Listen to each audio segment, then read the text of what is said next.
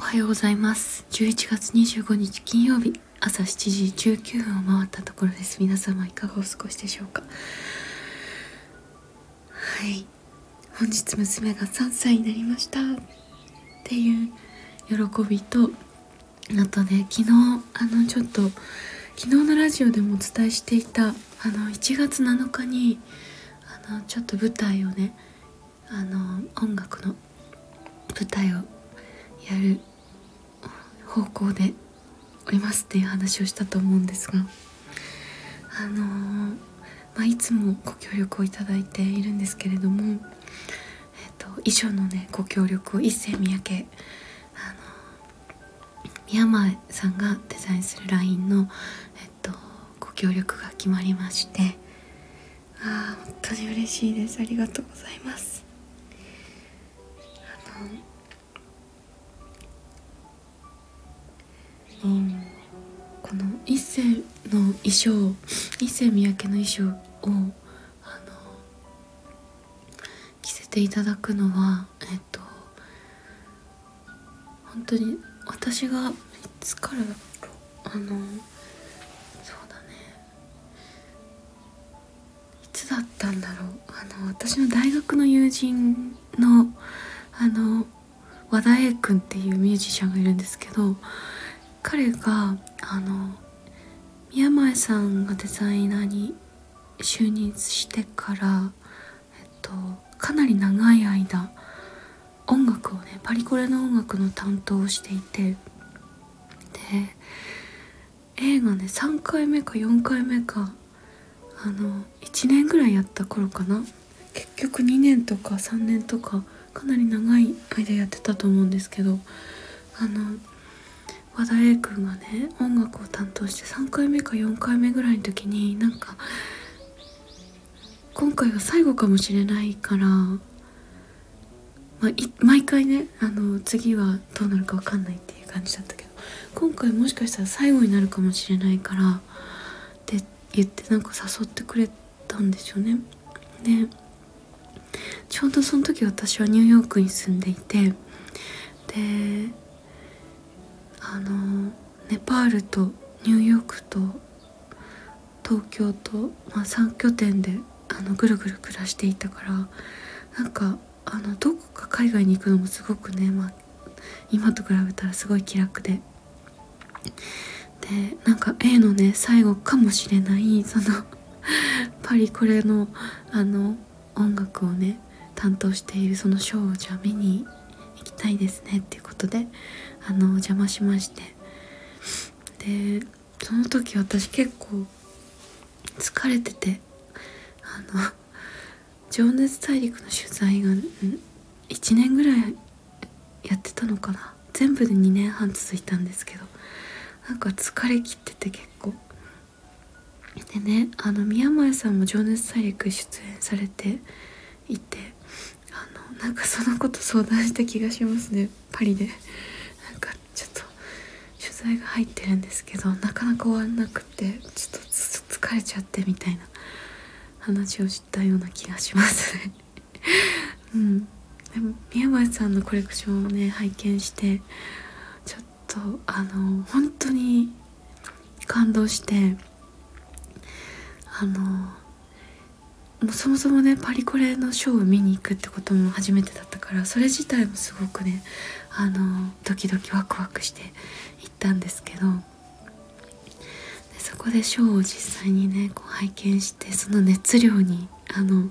本当にね私のほっぺもなんかポッて赤くなるぐらい会場が熱くてあのいわゆるパパラッチみたいな人たちがあのぎゅうぎゅうになんかそのスペースに押し込められててあちょっとなんか漫画みたいななんか海外の漫画みたいななんかカメラを大きいカメラを持ってそのカメラの上にね大きいフラッシュがついたカメラを持った人たちがあのショーのね一番よく見えるど真あの真正面のところにギューってギュうギュう詰めになんかなんかいてで我先にみたいな感じですごい乗り出してねバシバシバシって写真撮ってるんですよ。すごい面白くて。それでねあとねえっとショーもね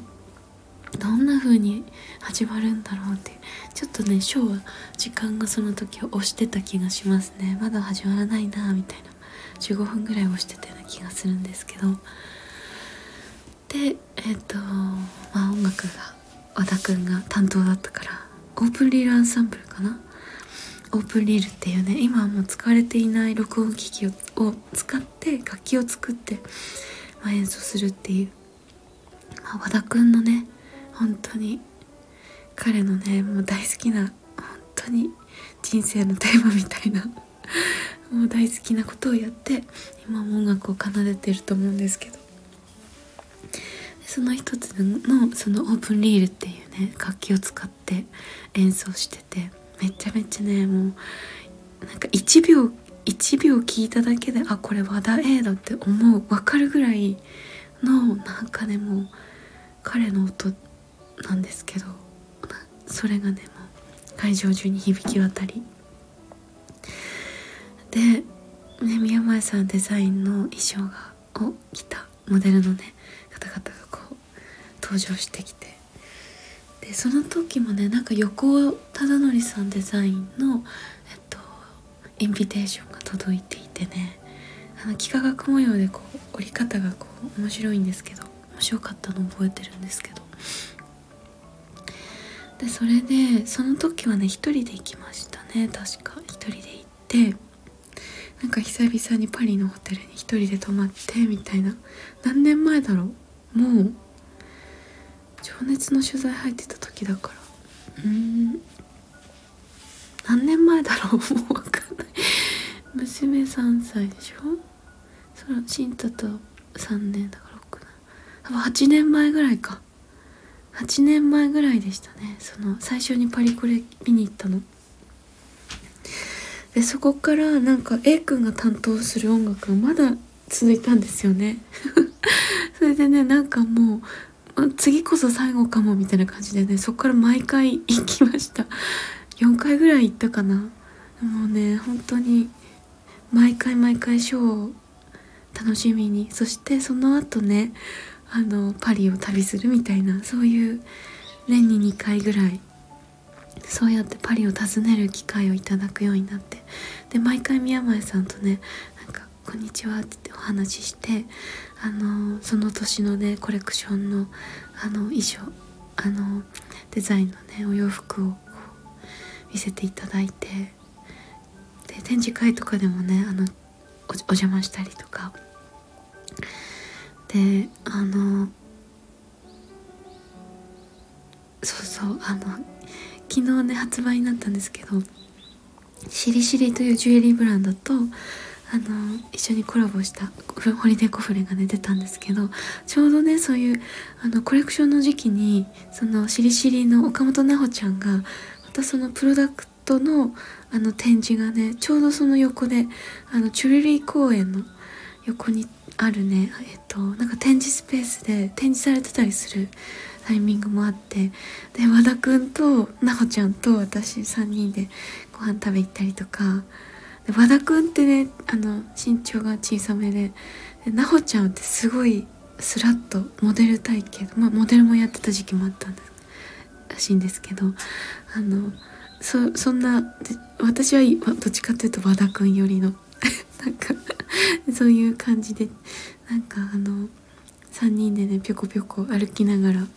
お昼食べに行ったりとかして、ね、なんかすごい楽しいあの思い出がね結構パリにはあって昨日なほちゃんとスイス在住のねなほちゃんとパリで見つけたパーツなんだよっていう話を聞いてああパリ行きたいなみたいなことを思ったりしながらああ一世三宅のコレクション。なんかあのすごい楽しかったなみたいな記憶をね思い出してました。そんなわけでねあのお衣装を見せてあのお洋服をね見てで宮前さんのデザインのねお洋服本当に好きなんですよ。なんか毎回毎回感動するし本当に自由な気持ちになるし楽しいしワクワクするし。でやっぱりねその一世三宅さん三宅一世さんがあの立ち上げたそのすごい確固たるね強靭な土台の上にあの乗っているわけですけれどもでもその宮前さんの持つそのセンスとか自由なあの感性とかがすごくねなんか花開いていていや本当にいいなって思っておったんですね。でそこからその私はそのテレビの取材が終わって「情熱大陸」の放送の直後にねなんかもうめちゃくちゃ取材の依頼が増えちゃってでその時あの何なんかあのもうどうしようっていう感じだったんだけどあの衣装のね協力をその宮前さんがねしてくださるっていうことになってであのすごくたくさんの取材依頼をあの一世三宅の衣装で乗り切ったっていうのがありました。本当にあの吉本ばなナさんとのインタビューとかも一世のあの衣装で行きましたしあれも本当に良かったな。うん。本当に軽くてねあの軽くてあの自由な動きを一切こう制限されない感じ。なんかこう動きにくいとかこう体がねちょっと苦しい窮屈っていうのが本当に一切ないんですよね。だからね集中できるんですよね自分がやるべきことに。その時やりたいってことに集中できるし。だからやっぱりこう行動が変わってくるしそれはもう人生が変わってくるってことだし。あのもうねそういうお洋服だなって思っていました。ね。そうなんかそこから私は身体に出会って音楽を始めてでマイシンターとしてね、まあ、あのユニットをユニットを組んでユニットっていうか なんかマイとシンタがやってるからマイシンタみたいな感じでね何にも考えずに名前はくっついているわけなんですけどなんか今やうちのね親も私の両親もマイシンタって私たちのことまとめて呼ぶんですけどなんかねそんなわけでマイシンタ音楽を始めてからも最初の舞台で最初のねあの舞台でもマイシンタとしてライブをやりますっていう時は衣装をね一世三宅に協力いただいてでそこからもう大事な舞台全て一世があの衣装を協力してくださって一世三宅宮前さんのデザインのものを私たちは本当にあの本当に好きなんですね。それであのご協力いただいていたんですね。で去年のねもう私にとっては人生で忘れられない舞台になったんですがバンドライブバンド編成のライブそちらも伊勢三宅衣装ご協力いただきました。あのベースの圭太くんととドラムのうっちーと本当はねギターでひろやくんもあの来れたらよかったんですがちょっとひろやくんはリハーサルのみになってあでもまたそのやりたいです。みんなよろしくお願いします。っていう感じだけど、まあ、ともかくねあの全員分の衣装を借りましてねあの本当に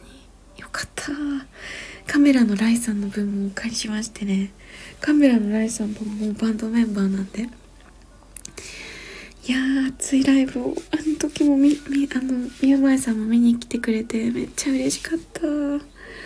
本当に嬉しかったです。あれがね去年の12月20あ12月15かな。あれ16だったかな。12月の中旬でした。いやあれ本当にちょっと私の人生に刻まれたあの日々でした。リハーサルからもうやばかった。本当にやばかった。いやーやばかったですよ。もうそうなんです。だからねあのメンバー含むさまざまな楽器のね方とね一緒にスタジオレコーディングしたいっていうのがもう来年の本当にやりたいことなんです。そうそれでね「ほほゆみプロジェクト」っていうあのアートファンディング今資金調達をしていて一生懸命ねそのみんなでスタジオ入りしてるあの演奏してそれをレコーディングするっていうそのねあの資金を今集めてるんですけどはあそうそれで去年もねその衣装を宮前さん一世三宅からあのご協力いただいてで今回1月7日に、まあ、2023年おそらく1本目となるあのライブ。あのオープンレコーディングでやろうと思っています。レコーディングをね行おうと思っています。でそこにオープンなレコーディングなのであの会場にあのご参加いただける。でそちらをあのもう少しねあの皆さんにしっかりお伝えできるタイミングでお伝えしますが。あのゲストをお迎えしてゲストというかもう一緒に作ろうっていうあの仲間を迎えてやる予定のえっと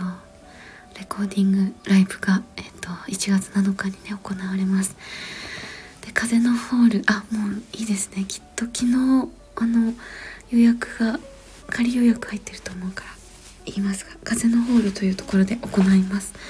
と、三鷹の風のホールというところで行いますね。えっと衣装がね一世三宅のご協力をいただけるということで決まりました。宮前さんのデザインのあのラインであの決まりました。いやー嬉しすぎて。いやー嬉しい。本当に嬉しいです。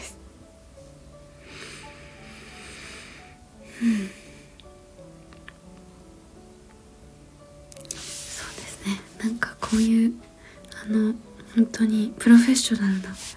あの方の本当にそのなんだろう技に触れると技だったりその人たちがあの結晶化したさまざまな芸術作品に触れるとね本当にたくさんのインスピレーションをいただきますね。でもう私はそうやってもう78年かな。そういう形で一世三宅というブランドとのねあの交流が生まれてそしてねあの2000何年だろうな。2016年か7年頃にそれまで数年間ねあの衣装でお世話になっていてすごくあ素晴らしいなって私生活でもねあの購入してあの本当に普段から愛用していたんですけれども伊勢三宅のお洋服をね普段からも着るようになって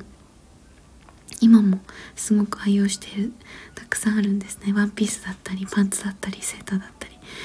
でねそれをねあの本当にいいなと思って着るようになって数年経った頃にねあの三宅一生さんが初めて語ったっていう内容のインタビューが新聞などさまざまなメディアに出てそれがね彼が実はその被爆経験をしたあの幼い頃広島で彼は広島出身でいらっしゃってで実は被爆経験をしているんですっていうインタビューだったんですね。ででもその彼はその体験についてここまでの人生で一度も語らなかったっていうお話だったんですよ。で自分がそのデザイナーとして世界にあの出ていってね活動していく中で被爆を経験したデザイナーであるっていう風なレッテを貼られて世界に出ていくということを自分は選ば選びたくなかったっていうようなこともあのおっしゃってました。でそのインタビューの中でだったと思うんだけどあのその平和活動彼あのもちろんねお洋服を作って美しいものを世の中に生み出しているんだけれどその平和活動としてのその服作りということもあの徹底して意識していたそうなんですよね。でそれがねなんか平和を訴えるっていう時にね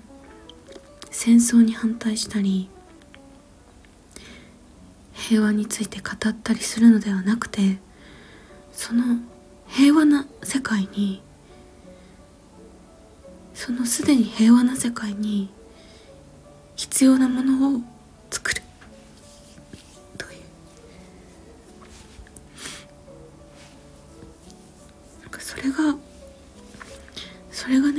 とっての平和活動だっていうふうに書いてたんです。インタビューでね。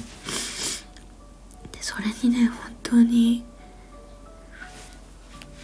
感動しましたね。そしてすごく胸打たれまして。いやーなんかねああそうだったんだって。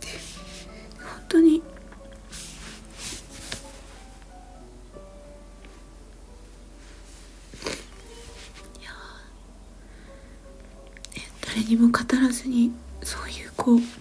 自分の中にあった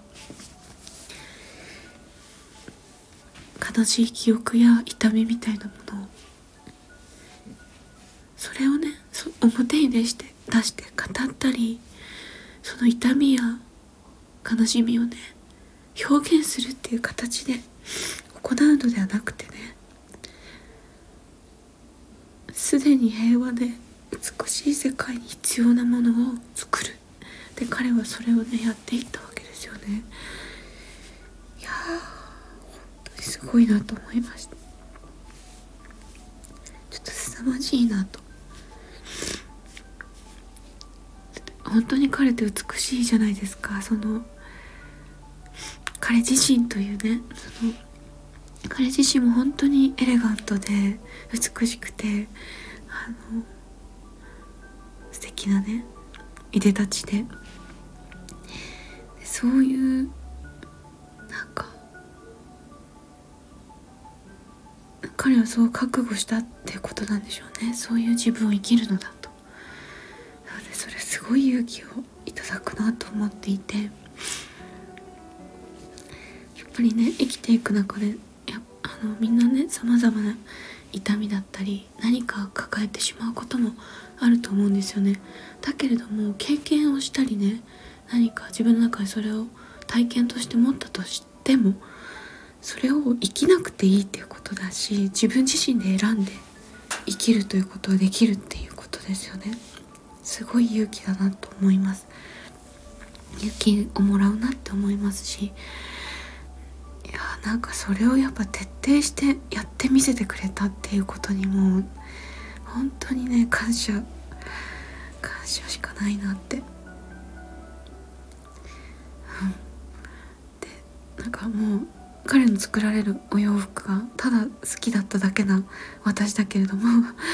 そして宮前さんにそれが受け継がれてそのねお洋服が大好きだな楽しいな自由だなって思えていたの。本当に彼がそういったねなんかいろんなものを体験した中でその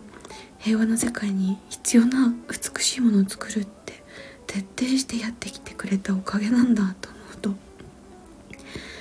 当に感動と感謝が止まりません。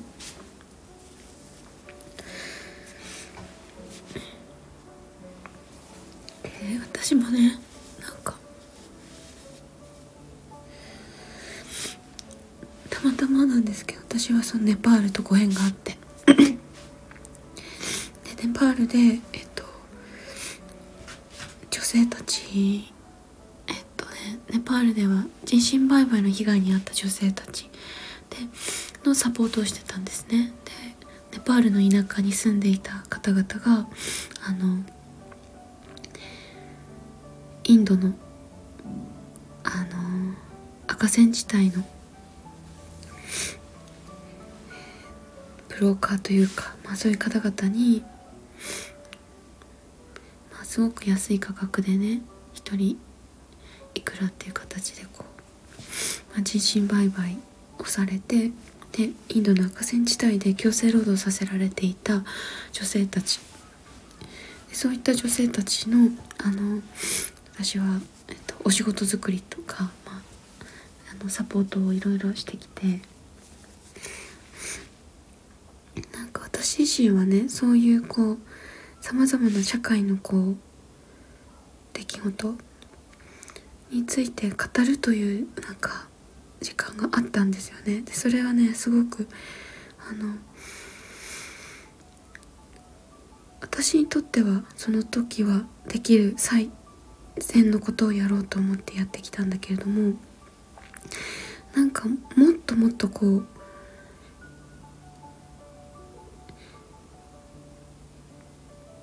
自分が本当の意味で社会にそして自分自身にとってもできることっていうのをやっていきたいなって思った時に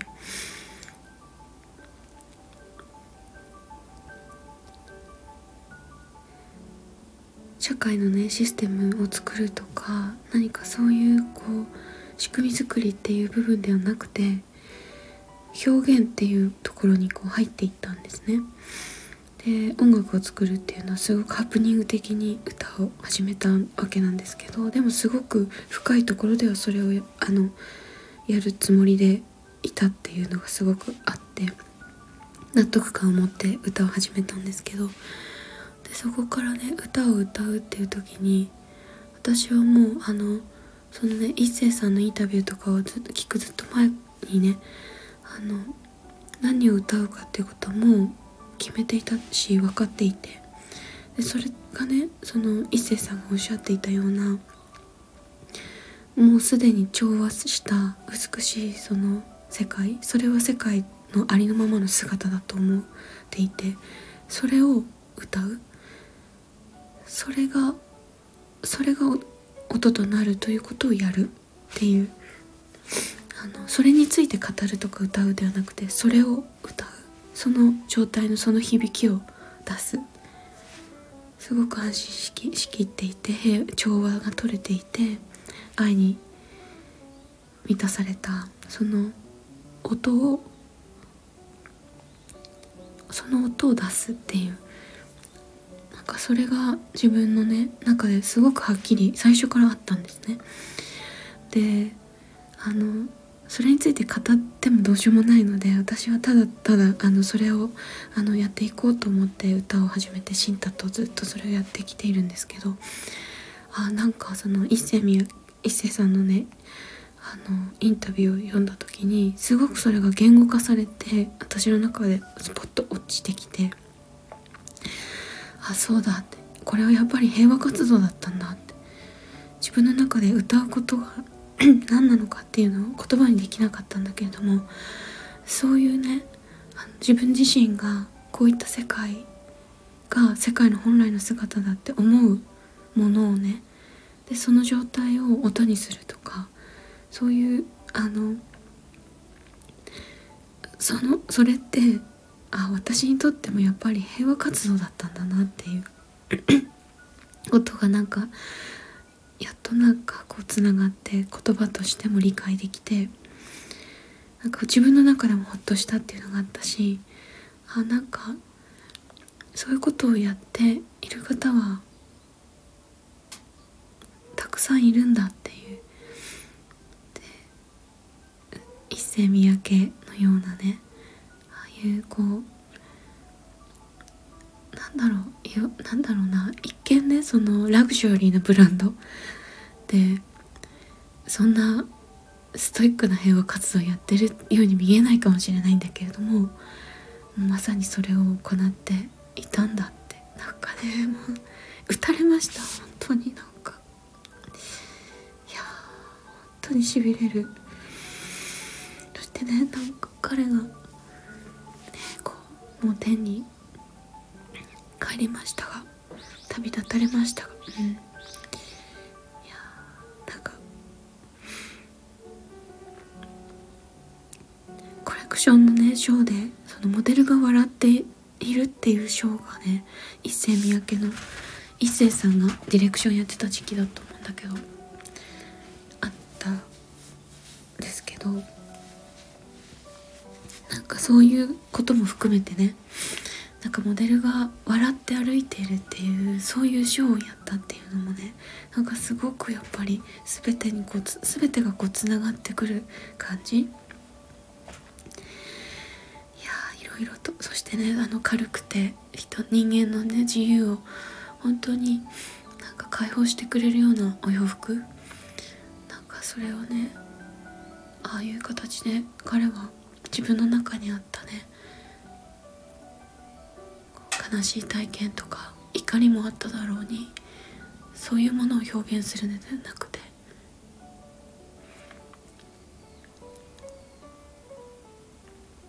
なんか美に美しいものにこう消化していった。